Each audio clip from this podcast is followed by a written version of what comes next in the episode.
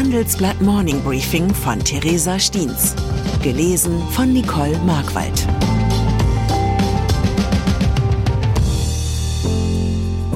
Guten Morgen allerseits. Heute ist Dienstag, der 21. März.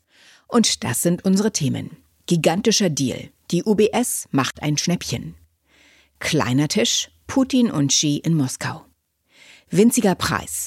Angebot an ThyssenKrupp. Nach einer kurzen Unterbrechung geht es gleich weiter. Bleiben Sie dran. Mein Name ist Dr. Tillmann Rümenapf, niedergelassener Kinder- und Jugendarzt hier im Ennepe-Ruhr-Kreis. Die Einführung der Telematik sehe ich durchaus als Chance, aber aktuell fällt das System oft aus und es gibt viel zu wenig technischen Support. Dafür geht eine Menge Zeit drauf, in der ich die Kinder nicht genügend betreuen kann. Das muss sich ändern. Die besondere Nähe der niedergelassenen Haus- und Fachärzte ist in Gefahr. Was die Gesundheitspolitik jetzt dringend ändern muss, erfahren Sie auf rettetdiepraxen.de. Ein Schnäppchen für die UBS. Nachdem die Schweizer Großbank UBS die angeschlagene Credit Suisse in einem Hauruck-Verfahren übernommen hat, werden jetzt die Kollateralschäden des Deals sichtbar. Klar ist, dass die Nummer eins der Schweizer Banken in Zürich nicht nur ein kleines Schnäppchen, sondern einen richtig großen Schnapper gemacht hat. Denn die OBS hat sich bei den Schweizer Behörden für die gewünschte Fusion phänomenale Bedingungen erstritten, die jetzt Banker, Kunden und Investoren erzürnen. Drei Milliarden Franken bezahlt die UBS für den Konkurrenten. Dabei wurde allein das Schweizgeschäft der Credit Suisse von Analysten auf bis zu 10 Milliarden Franken geschätzt.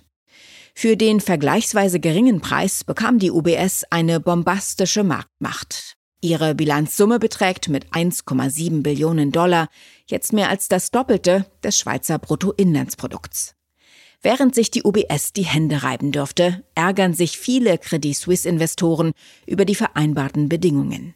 Vor allem die Inhaber sogenannter Additional Tier One Anleihen, die dem Eigenkapital der Bank zugerechnet werden, sind erschüttert. Denn diese Anleihen erklärte die Schweizer Finanzaufsicht jetzt kurzerhand für vollkommen wertlos. Trotz den erfolgreichen Schweizer Anstrengungen, eine Bankenpleite von gigantischem Ausmaß zu verhindern, zeigten sich die Märkte weitgehend unbeeindruckt und volatil. Auch wenn bisher von einer Finanzkrise noch keine Rede sein kann, handelt es sich doch um eine ausgeprägte Vertrauenskrise zwischen Anlegern und Banken. Handelsblatt Meinungschef Jens Münchrath warnt, die Lage sei ernst. Da könnten noch so viele Kanzler, Finanzminister oder Notenbanker beschwichtigen, das Bankensystem sei sicher. Banken tendierten dazu, Risiken auf die Seite der Gläubiger zu verlagern. Die einzige Lösung für dieses Problem steckt wohl in dem bösen Wort mit E, das in Finanzkreisen gar nicht gern gehört wird. Die Eigenkapitalvorschriften müssten weiter verschafft werden. Fragile Lage an den Börsen. Die furiosen Entwicklungen der letzten Tage lassen sich auch anhand der Entwicklungen an den Märkten nachzeichnen. Innerhalb der vergangenen Woche verlor der Bankenindex Stocks Europe 600 rund 12 Prozent an Wert. Die Kurse für zehnjährige Bundesanleihen stiegen, während ihre Rendite allerdings um knapp 16 Prozent fiel. Krisengewinner hingegen sind Gold und Kryptowährungen. Ihr Nachteil als Anlageklasse ist, dass sie keine Zinsen abwerfen und deshalb vor allem dann attraktiv sind, wenn andere Optionen nicht mit hohen Zinsen punkten können. Doch jetzt scheint Krypto als Liquiditätshafen wieder an Attraktivität zu gewinnen, da viele Anleger ihr Geld aus den Bankaktien abziehen. Wenn Krypto als sicherer gilt als die Aktien der Banken, scheint am Markt etwas in Schieflage geraten zu sein. Xis Staatsbesuch in Moskau. Es sind seltsame Zeiten, in denen wir leben.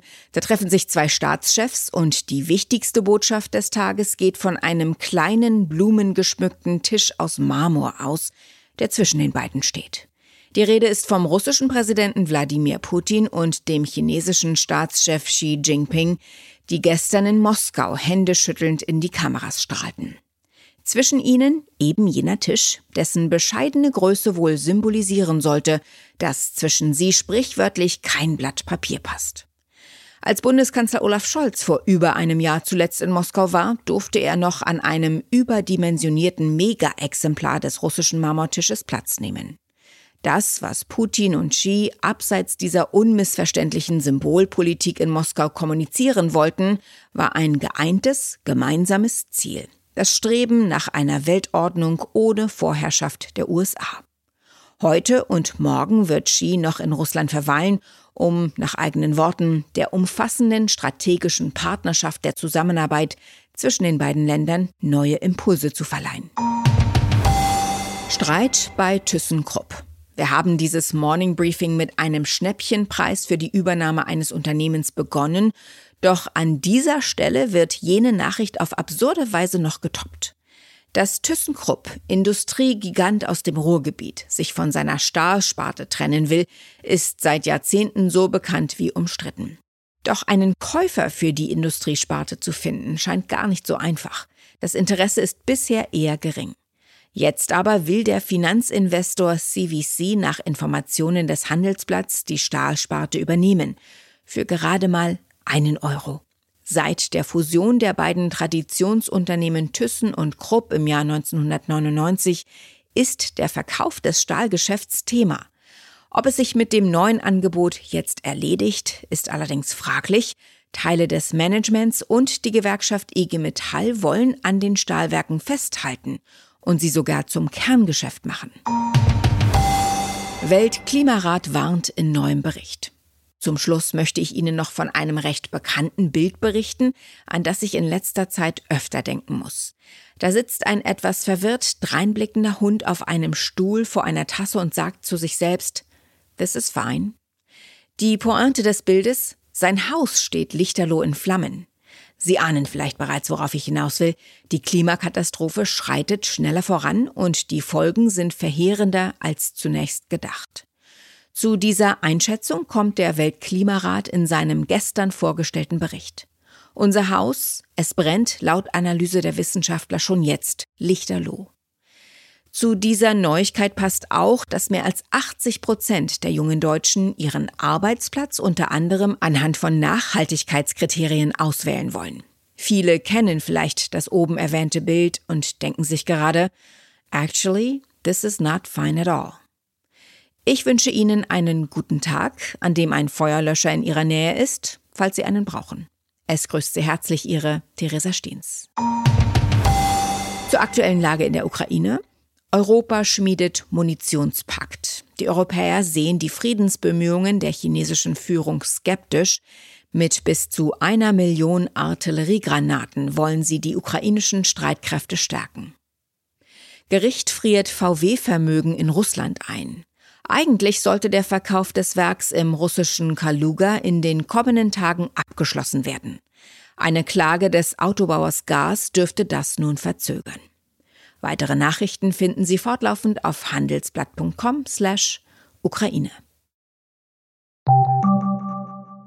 Wie navigieren Deutschlands Top-Vorständinnen durch die aktuell schwierigen Zeiten? Hören Sie es selbst bei der Female All-Star Boardroom Session am 14. Mai. Mit dabei Maria Ferraro von Siemens Energy, Viktoria Osatnek von E.ON, Sopna Suri von RWE Generation und Antje von Dewitz von Vaude. Wir sprechen mit Ihnen über die Stärkung der Wirtschaft, das politische Klima und die geopolitischen Krisen. Seien Sie dabei, femaleallstarboard.de.